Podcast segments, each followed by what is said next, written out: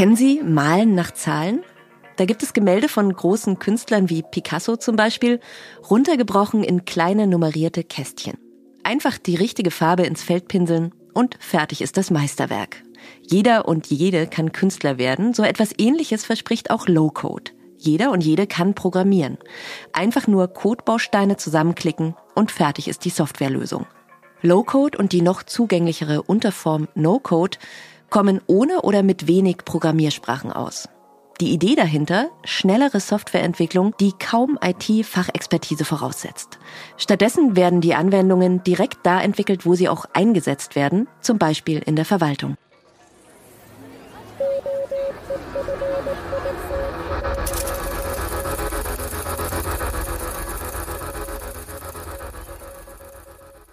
Herzlich willkommen zu einer neuen Folge des ÖFIT Podcasts Restart Digital, eine Produktion des Fraunhofer Instituts für offene Kommunikationssysteme. Wir reden heute darüber, wie Low-Code für Softwareanwendungen in der Verwaltung genutzt werden kann und was es dabei zu beachten gilt. Mein Name ist Franziska Walser und ich freue mich über meine beiden Co-Hosts.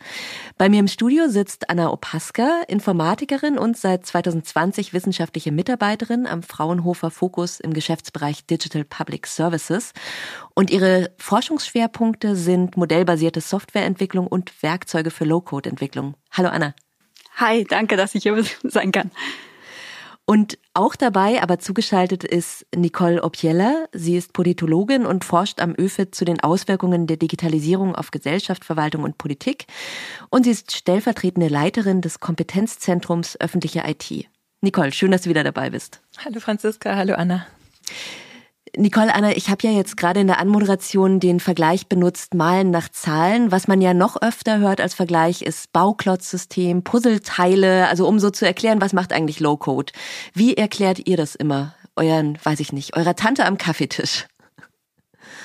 Also ich glaube, ähm, es ist ganz gut erstmal sich das Wort anzugucken. Also Low-Code heißt wenig Code oder eben No-Code, kein Code und bedeutet erstmal, ich kann etwas entwickeln, ohne viel Code schreiben zu müssen. Also ich kann eine Anwendung bauen, eine Softwareanwendung, ohne programmieren zu müssen. Also ich habe Werkzeuge oder eben eine Plattform, eine Umgebung, die mir ermöglicht, Software zu bauen, ohne dass ich direkt eine Programmiersprache vorher lernen muss. Mhm. Und ich kann zum Beispiel vorgefertigte Bausteine verwenden, und die zusammenstecken oder Modelle bauen und darüber meine Anwendung irgendwie beschreiben oder ich kann über natürliche Sprache vielleicht Bestandteile der Anwendung beschreiben und die Umgebung oder das Werkzeug, das äh, macht daraus dann eben eine funktionierende Anwendung. Also es ist wie so eine Art Übersetzung sozusagen. Ne? Ich spreche in meiner Sprache oder schieb Dinge zusammen auf einer optischen Oberfläche und das wird dann übersetzt in Code. Also es, genau. es gibt ja Code bei Low-Code, nur man sieht den Code nicht. Ne? Das ist der Trick. Ja, also man kann zum Beispiel daraus dann Code generieren. Das ist eine Möglichkeit, ja. Aber es gibt auch Programme, die Modelle interpretieren und das ist dann noch ein bisschen anders. Mhm. Aber genau das sind die beiden Möglichkeiten, die es da gibt. Okay. Ja, man könnte noch sagen, dass es wirklich immer auf meinen spezifischen Anwendungsfall ankommt, was sich da am besten eignet. Das kann tatsächlich sein, dass das Bausteine sind, vielleicht sehr grafisch, die ich zusammensetzen kann, wie in so einem Baukastensystem. Das kann sein, dass das einfach besser über sprachbasierte kurze Befehle geht, die äh, der natürlichen Sprache nachempfunden sind. Es kann sein, dass sich für mein Anwendungsgebiet vielleicht auch Tabellen am besten eignen, in denen ich bestimmte Regeln definieren kann, die dann umgesetzt werden. Äh, ich kann auch wenn-dann-Regeln beispielsweise konstruieren, relativ simpel. Wenn ein gewisses Ereignis passiert, dann soll eine E-Mail verschickt werden beispielsweise. Also bei Low-Code ist auch die Idee, dass ich ganz viele verschiedene Dienste über Schnittstellen, über Plugins einbinden kann. Auch das ist vielleicht dann ganz gut oder kann man sich ganz gut veranschaulichen tatsächlich mit diesem Baukastenprinzip, wobei es bei Standardbausteine gibt, ähm, die immer wiederkehren, die ich auch für verschiedenste Verfahren einsetzen kann, aber eben auch speziellere Verfahren und vielleicht auch Bausteine, die ich wirklich nur für einen bestimmten Fall für ein bestimmtes Verfahren dann, dann letztlich brauche, die also sehr individuell sind, zugeschnitten auf meinen Fall, auf mein Anwendungsgebiet, auf mein Unternehmen, auf meine Kommune, was auch immer. Mhm. Also es gibt, das ist glaube ich auch wichtig einmal zu erklären, es gibt die Möglichkeit schon zu individualisieren, mhm. weil ansonsten wäre ja, ich habe einen begrenzten Bauklotzvorrat sozusagen und könnte da nur draus bauen, was die Bauklötze hergeben, aber man kann das ergänzen sozusagen, ne? Das ist auch nochmal wichtig. Genau, das ist eigentlich das ein, ein ganz großer Vorteil von Low Code, dass ich es eben relativ einfach und schnell individuell anpassen kann, auf bestehenden aufbauen kann, das wieder neu zusammensetzen kann, aber dass ich eben nicht jedes Mal wieder bei Null anfange, sondern dass ich eben diese Bausteine habe oder auch eben neu erstellen kann, die ich dann auch wieder nachnutzen kann. Und so kann ich wirklich für meinen individuellen Fall die Lösung entwickeln, die am besten funktioniert und bin nicht darauf angewiesen, dass es das als Standardsoftware schon irgendwo am Markt beispielsweise gibt. Mhm. Also es ist so ein bisschen die Lücke, könnte man vielleicht sagen, zwischen ich habe eine Lösung, die wird ganz händisch individuell für mich programmiert und ich habe so ein Standardding von der Stange, was ich bei irgendeinem Anbieter kaufe. Also so, so die Lücke dazwischen. Absolut, oder? ja, ja, genau. Das, das passt auf jeden Fall. Also es ist ein Kompromiss zwischen Individualentwicklung und Standardsoftware. Mhm. Ähm, wir haben jetzt schon den Begriff Low-Code besprochen. No-Code hattest du auch kurz erwähnt, Anna. Das heißt ja bei No-Code, das ist wie ein Sonderfall. Also sagen wir mal, besonders barrierearme, ähm, wo man wirklich überhaupt kein bisschen coden muss. Ja, genau. Also da ähm, muss man gar nicht so groß unterscheiden, aber No-Code heißt wirklich, kann ähm, ganz, ganz niederschwellig direkt eben die Elemente nutzen und muss eben überhaupt nicht coden. Mhm. Ich habe eine Studie gelesen von dem Marktforschungsinstitut Gartner. Die gehen davon aus, dass 2025 rund 70 Prozent aller neuen Anwendungen in Unternehmen Low-Code-Technologie oder No-Code-Technologien nutzen werden. Ähm, da muss ja ein riesiges Potenzial sein, wenn da so ein, wenn da so ein großer Zuwachs prophezeit wird. Ja, auf jeden Fall.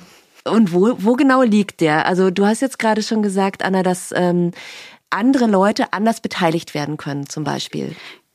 Genau, also ich glaube, dass das Schöne an Low-Code-Plattformen ist halt, dass man eben viele technische Herausforderungen schon ein Stück weit gelöst hat. Also man hat mit vielen Low-Code-Plattformen die Möglichkeit, eben agile Softwareentwicklung, wo es ein ganz großer Fokus darauf gelegt wird, dass man ähm, Teams ermöglicht, ähm, gut zusammenzuarbeiten und dabei ähm, einen Fokus darauf legt, dass man Anforderungen äh, schneller umsetzen kann. Also Anforderungen umsetzen kann, die sich vielleicht eben im Laufe des Projekts nochmal ändern. Also dass man nicht ganz klar am Anfang des Projekts irgendwie alle äh, Anforderungen an die Lösung dann schon parat hat, sondern das entwickelt sich eben nach und nach. Und das ist eben die Situation, die man momentan oder die man eben viel hat in der Softwareentwicklung, dass man, ähm, dass es immer wieder neue Anforderungen gibt, die reinkommen, die dann schnell umgesetzt werden müssen.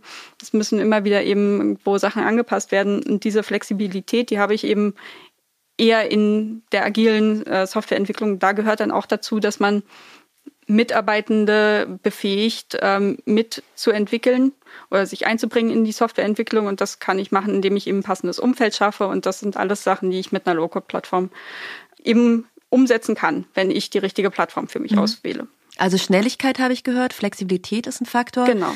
Ähm, um es nochmal konkreter zu machen, also zum Beispiel, ich habe mal eine App entwickelt, eine journalistische App, und da hatte ich eine Agentur und dann äh, war das relativ mühsames Hin und Her, weil die haben dann immer so Mockups gemacht und dann kam ich und habe gesagt, hm, hm, anders, dann haben die es umprogrammiert.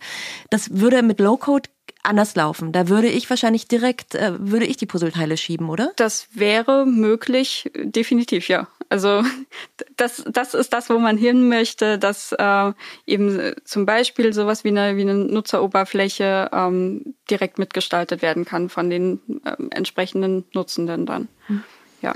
Und dass ich halt auch die Möglichkeit habe, das dann systematisch zu testen, weil ich ja schon eine, eine kleine fertige Lösung quasi habe, ein Minimum Viable Product, wie das dann so gerne heißt, was wirklich, das sehen wir auch bei tatsächlichen Anwendungen, die mit Low-Code umgesetzt sind, auch in der öffentlichen Verwaltung, die oft schon innerhalb wirklich weniger Tage erstellt werden können. Wenn man sich anschaut, wie lange das sonst häufig dauert, ja, von den, von den tatsächlichen Anwendern, die einen Bedarf haben an einer Softwarelösung, erstmal einen Anforderungskatalog zu erstellen. Der muss dann irgendwie umgesetzt werden von Softwareentwicklern in Code. Das ist natürlich ein fehleranfälliger Prozess, weil die eben aus, die einen gucken von der fachlichen Seite drauf, die anderen von der technischen Seite. Ähm, genau, dann gibt's Anpassungsbedarf, dann muss das wieder diesen Prozess durchlaufen. Und das kann man eben mit, mit Low-Code quasi alles komprimieren, weil man da Hand in Hand zusammenarbeitet und eben auf eine ganz andere Art und Weise. Nicht mehr die einen erstellen irgendwie händisch den Code, sondern die einen stellen eben die Bausteine bereit und ich als Fachanwender, der ich ja ganz genau weiß, wie muss das eigentlich am Ende funktionieren, damit da alles richtig ist, ich kann es dann eben umsetzen, ich kann es anpassen, ich kann es direkt testen. Also einfach darauf, ob es natürlich richtig funktioniert, aber auch Usability-Aspekte können berücksichtigt werden. Ich habe dadurch, dass es ja ja, wie so ein, wie so ein Modell ist quasi, habe ich auch eine, eine sehr gute Dokumentation. Was passiert da eigentlich? Das passiert, also diese Dokumentation passiert quasi nebenbei. Das muss ich nicht noch zusätzlich machen. Und ich habe durch Low-Code, und deswegen gibt es wahrscheinlich auch diese Prognose, dass sich das so, dass es in Zukunft so stark zunehmen wird, ich habe da auch einfach richtig gute Grundvoraussetzungen, um Prozesse zu automatisieren. Ich kann da in dieses, in diese Regelwerke, die ich da erstelle, Berechnungen, Formeln, Validierung, Plausibilisierung, alle möglichen Logikregeln, auch aus meinen Geschäftsprozessen, die kann ich da quasi schon hinterlegen und die sollten dann möglichst eben automatisiert ausgeführt werden und das sollte auch alles automatisiert in meine IT-Infrastruktur direkt integriert werden. Die Schnittstellen hatte ich schon erwähnt, dass ich auf verschiedene Anwendungen zugreifen kann, die ineinander greifen können. Und ich habe da einfach, ich habe die, ähm, die Zeiteffekte, ich kann das einfach sehr viel schneller entwickeln. Wie gesagt, ich kann es systematisch testen, ich habe die Usability dabei und ich habe einfach auch ein hohes Potenzial, Dinge zu automatisieren. Und gerade wenn wir uns Fachkräftemangel anschauen, das betrifft natürlich auf der einen Seite die Softwareentwickler, in der Wirtschaft, aber natürlich vor allem auch in der öffentlichen Verwaltung, ähm, wo IT-Kompetenzen äh, wirklich dringend gebraucht werden. Aber ich habe in der öffentlichen Verwaltung, wenn wir schon mal darauf kommen wollen, auch, auch das Problem, dass diese, dass die Fachkräfte auch da, wir haben eine große Verrentungswelle, die uns bevorsteht, wo dann einfach auch dieses Fachwissen verloren geht. Und wenn ich aber die Prozesse schon so weitgehend automatisiert habe, dann kann ich auch, obwohl ich eben vielleicht mit weniger Personal auskommen muss, kann ich trotzdem eben performant weiter die Services für die Bürgerinnen und Bürger anbieten. Also wenn man sich das Low-Code-Manifest mal anschaut, also da, äh, da wird ja prognostiziert oder das Ziel wird äh, anvisiert, eine zehnmal schnellere Softwareentwicklung. Und äh, das ist natürlich auch was Innovation angeht, Dynamik angeht, Anpassung angeht, ist das einfach von wirtschaftlicher Seite auch unglaublich interessant. Mhm. Ja, das ist gut, dass du diesen Ressourcenfaktor nochmal angesprochen hast, Nicole, auch, weil das ist das, was mir auch unmittelbar eingeleuchtet hat, weil man das ja wirklich kennt, dass einfach IT ist immer so ein Nadelöhr, mhm. ähm, sind einfach viel beschäftigte Leute, die knapp sind und ähm, Genau, dass da auch einfach ein Vorteil liegen kann. Ich will jetzt mal ganz explizit, nachdem wir jetzt so geklärt haben, was ist eigentlich Low-Code, den Schwenk machen zur Verwaltung und ähm, würde dich da gerne fragen, Nicole. Ähm, also wir haben ja schon über Schnelligkeit gesprochen, über, mhm. über Ressourcen, über Flexibilität. Das sind natürlich alles Dinge, wo man sich gut vorstellen kann, dass man das in der Verwaltung auch brauchen kann. Mm, aber kannst du noch mal zusammenfassen, was sind denn so die besonderen Benefits, die es in der Verwaltung durch Low-Code zu heben gibt? Wir haben in der Verwaltung einfach noch einen ganz großen Nachholbedarf, was Digitalisierung angeht. Das ähm, Online-Zugangsgesetz schreibt vor, dass eigentlich alle Dienste digital genutzt werden können sollen. Das betrifft vor allem mal das Frontend, aber damit das wirklich effizient, effektiv ist, muss dann natürlich eigentlich das Backend auch mitgedacht werden. Also wir reden über medienbruchfreie digitale Prozesse. Und als dieses Online-Zugangsgesetz beschlossen wurde, hat man sich auch gedacht, es macht wenig Sinn. Wir haben 11.000 Kommunen, wir haben die Länder, wir haben den Bund, wir haben halt einfach diese dazwischen noch irgendwie Landkreise und andere, wir haben einfach ganz viele verschiedene föderale Ebenen. Wenn das jeder für sich selbst entwickelt und äh, dann es ein totaler Flickenteppich ist. Also hat man dabei mitgedacht, es heißt ja einer für alle Prinzip, dass quasi einer eine Lösung entwickelt und die den anderen zur Verfügung stellt zur Nachnutzung. Und das ist etwas, was sich ja über Low-Code beispielsweise unglaublich gut umsetzen lässt, indem man eben einmal bestimmte Bausteine vielleicht erstellt hat, bestimmte Prozesse modelliert hat und äh, wenn die einmal fertiggestellt sind und soweit funktionieren, anderen zur Verfügung stellt, die die dann direkt nachnutzen können oder eben sagen können, Moment, aber wir haben hier irgendwie in unserer Kommune noch einen bestimmten Sonderfall, der ist da gar nicht mit berücksichtigt. Und dann kann man das ja selbstständig ganz einfach anpassen.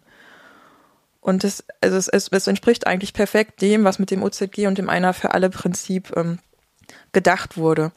Wir haben, ich hatte das eben schon angesprochen, in der öffentlichen Verwaltung vielleicht auch noch mal stärker als in der Wirtschaft diese Personalnot, was IT-Fachkräfte angeht, was aber Fachpersonal auch insgesamt angeht.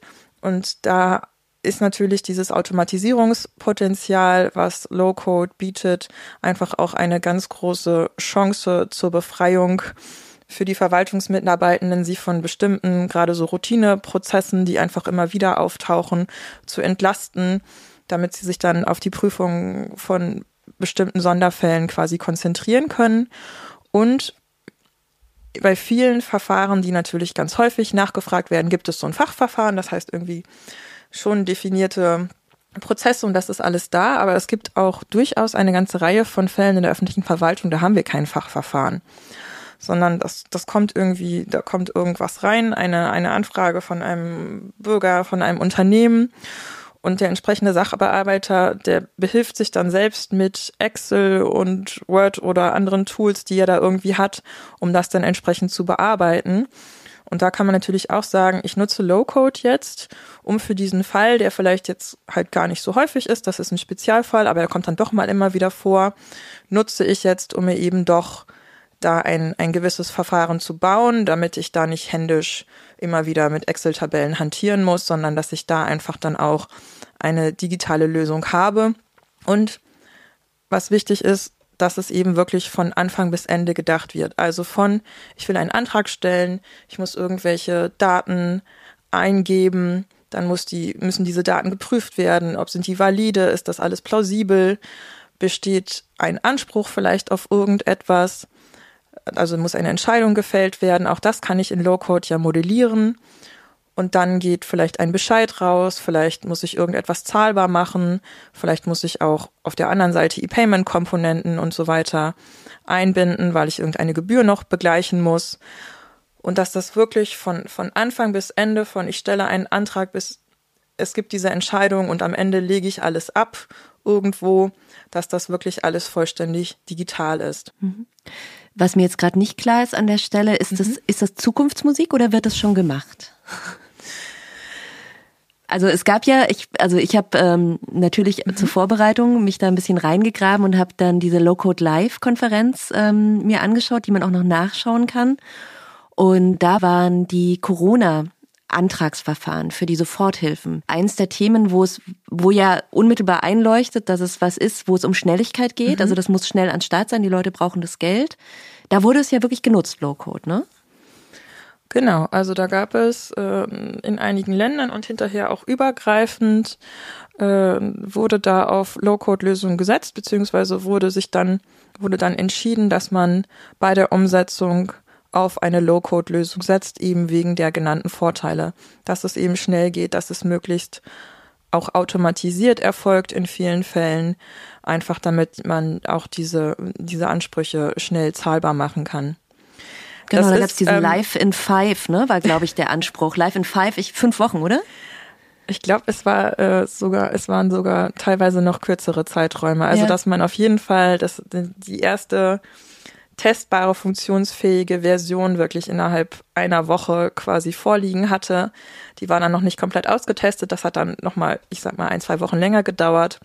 Aber dass man da wirklich ganz schnell einfach eine Lösung hatte und die dann auch erweitern konnte. Also dass ich sage, okay, ich habe jetzt diese Corona-Soforthilfen darüber zahlbar gemacht und jetzt habe ich aber ein anderes Verfahren und das ist dem vielleicht sogar ähnlich und vielleicht kann ich das auch damit umsetzen oder vielleicht kann ich jetzt dieses, diese, diese Corona-Soforthilfen eben nicht nur hier vor Ort einsetzen, sondern auch in einem anderen Land und so weiter. Also auch da eben die Nachnutzung und dass man darauf aufbauen kann, was man schon entwickelt hat, um eben beim ersten Verfahren müssen die Bausteine vielleicht noch alle erstellt werden, aber beim zweiten hat man einfach schon einige, die man ja auch wieder verwenden kann.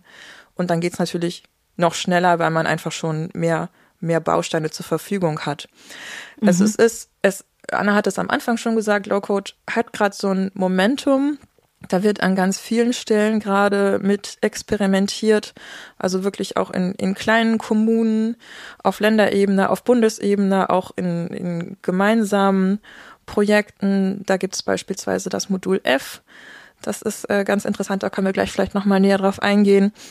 Ähm, genau, also an ganz vielen Stellen passiert da gerade was, macht sich die Verwaltung da gerade auf den Weg und erprobt gerade was mit Low-Code alles möglich ist und Werkzeuge gibt's dafür und Plattformen gibt's dafür auch schon zuhauf. Also da gibt's wirklich eine ganze Reihe an, an Anbietern, ähm, die Lösungen haben, die auch für die öffentliche Verwaltung nutzbar sind.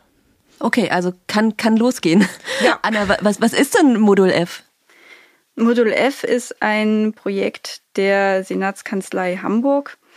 Ähm, das ist eine, da wird eine Low-Code-Plattform entwickelt für die öffentliche Verwaltung, um Fachverfahren einfach umzusetzen. Ja, das ist ein wahnsinnig spannendes Projekt und es ist äh, ein Projekt, in dem gerade ganz, ganz viel passiert, weil man genau gerade versucht, mal, also eine Testweise ein paar erste Fachverfahren schon mal umzusetzen und zu sehen, was muss man alles beachten, wenn man ähm, eine Plattform, eine Low-Code-Plattform in der öffentlichen Verwaltung nutzen möchte, genau für diesen, diesen Zweck. Und da gibt es ganz viele Punkte, die natürlich irgendwie mit beachtet werden müssen. Also es irgendwie Sicherheitsaspekte, Datenschutzaspekte hatten wir jetzt gerade. Also es sind ähm, ganz viele, ganz viele Sachen regeln muss, ähm, damit sowas funktioniert. Und das ist ein Projekt, in dem gerade das alles mal ausprobiert okay. wird. Und das läuft jetzt ähm, so schon über ein Jahr. Und wir sehen, ja, wie, wie lang dieser Weg ist, um sowas äh, auf den Weg zu bringen. Aber ähm, letzten Endes sehen wir auch, dass wenn man diese ganzen Schritte gegangen ist und diese Plattform dann eben schon mal irgendwo ähm, so lauffähig hat, dass man das schon nutzen kann und dann eben schon Kunden anbieten kann und Interessenten zeigen kann, äh, dass man dann damit äh, tatsächlich die Möglichkeit hat, ganz schnell eben eine lauffähige Anwendung umzusetzen. Ähm, und das ist, ist natürlich sehr, sehr spannend. Und Fachverfahren, also das ist ja so ein bisschen das, das, der Behördenfachbegriff quasi. Ja. Also ein Fachverfahren könnte sein eine Hundesteuer oder eine Baumfellgenehmigung oder ja. so, solche Dinge sind, sind, Fachverfahren, ne? Das sind unsere Lieblingsbeispiele.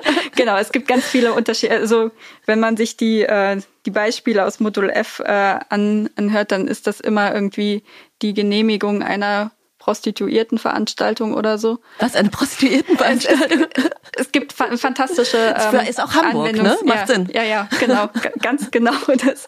Also es, äh, es gibt ganz viele ähm, verschiedene Anwendungsfälle natürlich. Also es gibt natürlich ganz viele, ja, ähm, unterschiedliche Antragsverfahren sind es am ehesten. Mhm. Also oder das, worauf wir uns momentan so spezialisieren oder wo, was wir momentan denken, wenn wir uns mit Fachverfahren beschäftigen, die über Low-Code in der öffentlichen Verwaltung umgesetzt werden sollen. Ähm, also wir hatten jetzt schon verschiedene Themen, Online-Dienste, Fachverfahren, das EFA-Prinzip. Das sind so ganz viele verschiedene Sachen. Ähm, also wir haben einmal die, die Schnittstelle zu den Bürgern, also mhm. die Möglichkeit, ähm, das, was beim OZG eben äh, im Vordergrund steht, ist ja den Bürgern die Möglichkeit zu geben, verschiedene Anträge, Genehmigungen und so weiter online irgendwie äh, ja auf den Weg zu bringen. Also dass man ähm, Online-Dienste umsetzt, die Bürger nutzen können, äh, um in den Austausch mit der Verwaltung zu treten, für was auch immer sie das ähm, brauchen.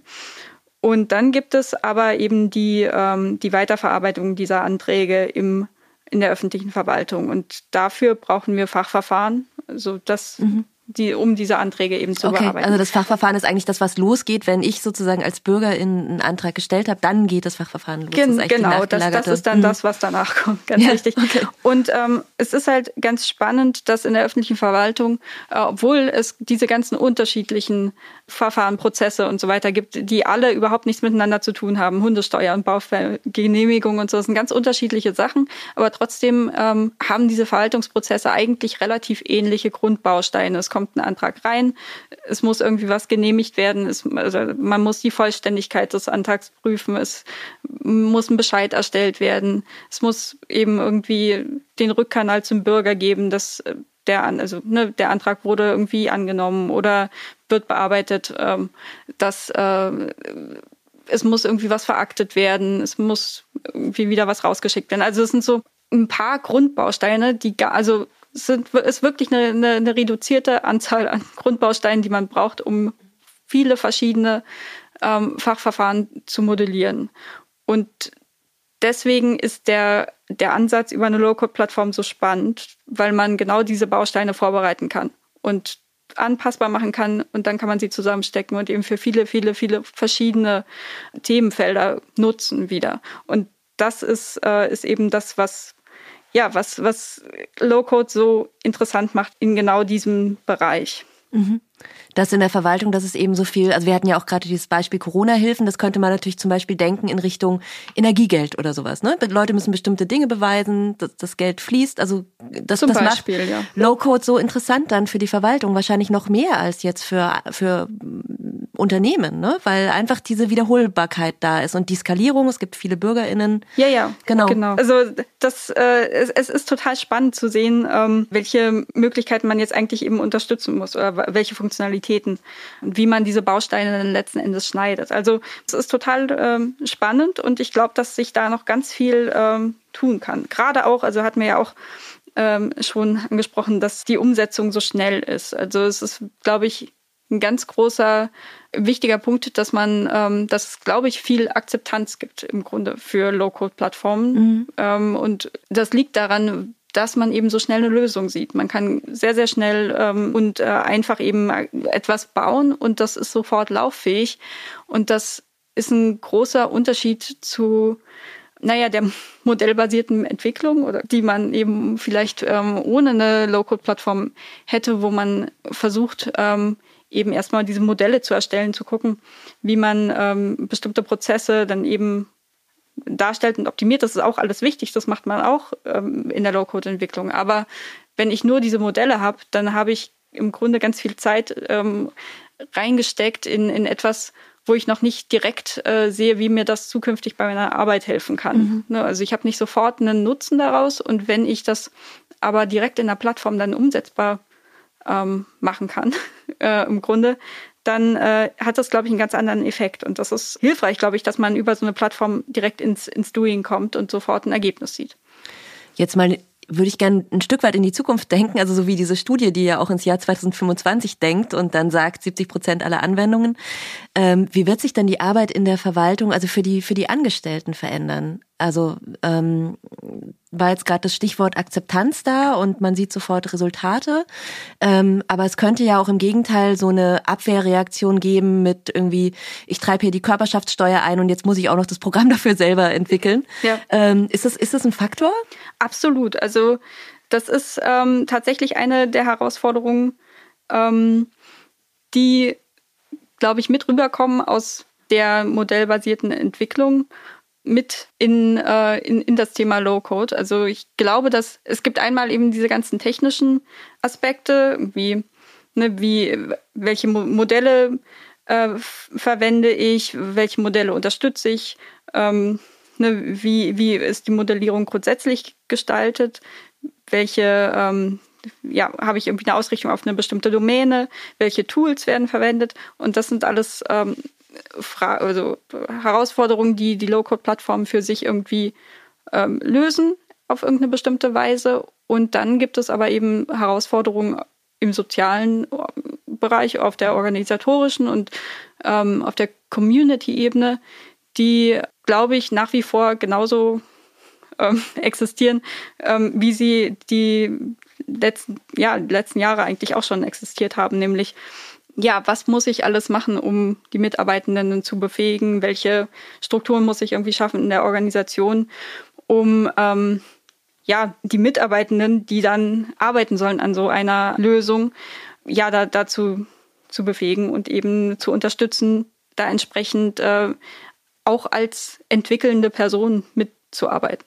Mhm. Das ist, glaube ich, also da, das ist definitiv was, was, äh, glaube ich, noch einen viel stärkeren Fokus bekommen muss was auf jeden Fall mitgedacht werden muss, bevor man das äh, eben umsetzt. Es ist so, also als, äh, als Entwickler, also klassischer Entwickler, der irgendwie mit Programmiersprachen arbeitet, habe ich eine riesen Online-Community im besten Fall. Und alle sprechen auch diese Programmiersprache. Und ich kann mir ganz viel davon schon äh, holen und irgendwie mich, da, wenn ich Fragen habe. Mhm, ähm, also wie so ein Tech-Forum oder genau, sowas. Zum ne? Beispiel, genau, es gibt Code-Beispiele, es gibt ganz viele Möglichkeiten irgendwie, wie ich ähm, ja zu einer Lösung komme und wie ich irgendwie damit äh, ja arbeiten kann. Ähm, und das gibt es, glaube ich, so für spezielle Plattformen eben noch nicht so sehr mhm. viel. Ich glaube, das ist was, was noch nicht so richtig mitgedacht wird, dass ich eigentlich etwas Ähnliches brauche, Anwendungsbeispiele ähm, vielleicht und auch irgendwo sehen muss, okay, welche Bedingungen habe ich in einer, einem bestimmten Bereich, wie ist da die Lösung umgesetzt worden, kann ich das auch übernehmen, wie muss ich, wo muss ich was anders machen?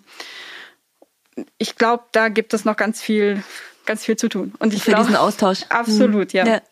Nicole, du wolltest, glaube ich, auch noch was dazu sagen, ne? Ja, ich glaube, in der, ähm, in der öffentlichen Verwaltung, das ist einfach eine ganz große Herausforderung im Change Management, weil ich nicht alle Verwaltungsmitarbeitenden, aber ja schon ein, ein, ein Grundstock irgendwie brauche, die, die sich begeistern lassen, die, die Schule, deren Berufs- oder deren ja, Berufsbild sich ändert und erweitert, dass sie nämlich nicht nur Experten sind für Baumfellgenehmigungen, sondern dass sie eben auch in der Lage sind, die entsprechenden Regeln, Prozesse zu modellieren und dann letztlich auch mit dieser Low-Code-Plattform umzusetzen und im Bedarfsfall mit den, mit den äh, Programmierern, mit den Softwareentwicklern, die es halt trotzdem immer noch gibt, zusammenzuarbeiten, wenn es dabei Probleme gibt, wenn Regeln nicht umgesetzt werden können, wenn es Begrenzungen gibt oder wenn Bausteine nicht ausreichend sind, etc., dass es da ein, ein neues Arbeiten gibt, dass, dass sich einfach auch diese Zusammenarbeit verändert, dass sich nicht nur das Berufsbild der Verwaltungsmitarbeitenden irgendwie verändert, aber ja auch erweitert. Also sie werden dadurch ja auch ermächtigt, sie sind nicht mehr darauf angewiesen, dass sie Anforderungen definieren und dann kommt eine Lösung und das ist das eigentlich gar nicht so richtig umgesetzt, wie es sollte, weil es nicht verstanden wurde, was eigentlich von der fachlichen Seite gebraucht wird, sondern es ist ja auch eine gewisse Art genau der Ermächtigung, der Demokratisierung, dass sie eben selbst das umsetzen können, was sie für ihre tägliche Arbeit brauchen und was ihre tägliche Arbeit vereinfacht. Aber dadurch verändert sich eben das Berufsbild und auf der anderen Seite bei den Programmierern, bei den Softwareentwicklern verändert sich das Berufsbild ja auch in einer gewissen Weise, dass sie eben vor allem in dieser Umgebung Bausteine zur Verfügung stellen und eben bei tiefergehenden technischen Fragen unterstützen können.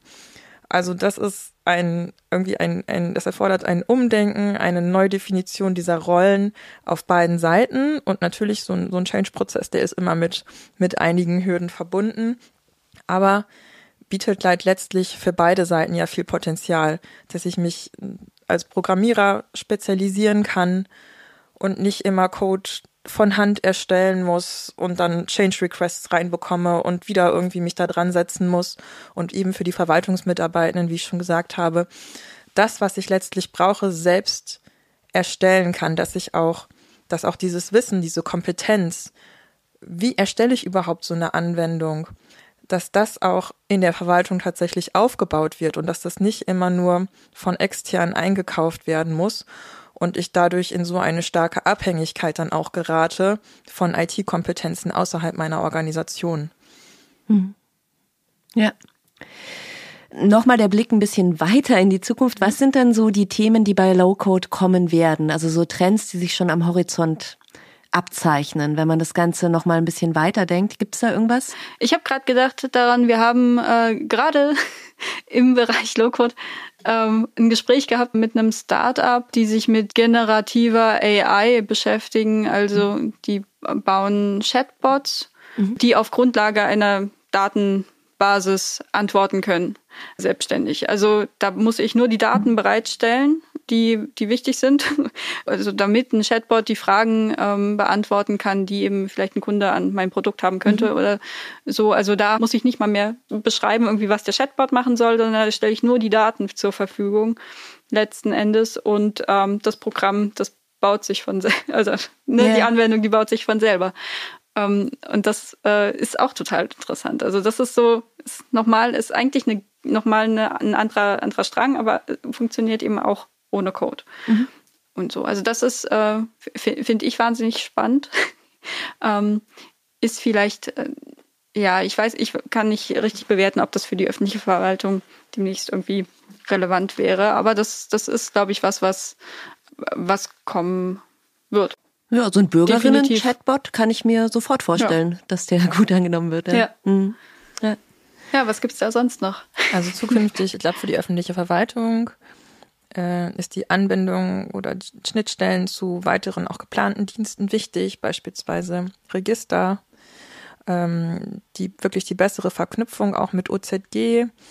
Ähm, bei, bei doch einigen Low-Code-Anwendungen, die auch wirklich innerhalb sehr kurzer Zeit, in letzter Zeit umgesetzt wurden, hieß es dann, ja, und wir hätten das gerne irgendwie noch stärker mit OZG verknüpft, aber da hängen so viele Abstimmungsprozesse und auch technische Erfordernisse und Beschaffungsprozesse dran.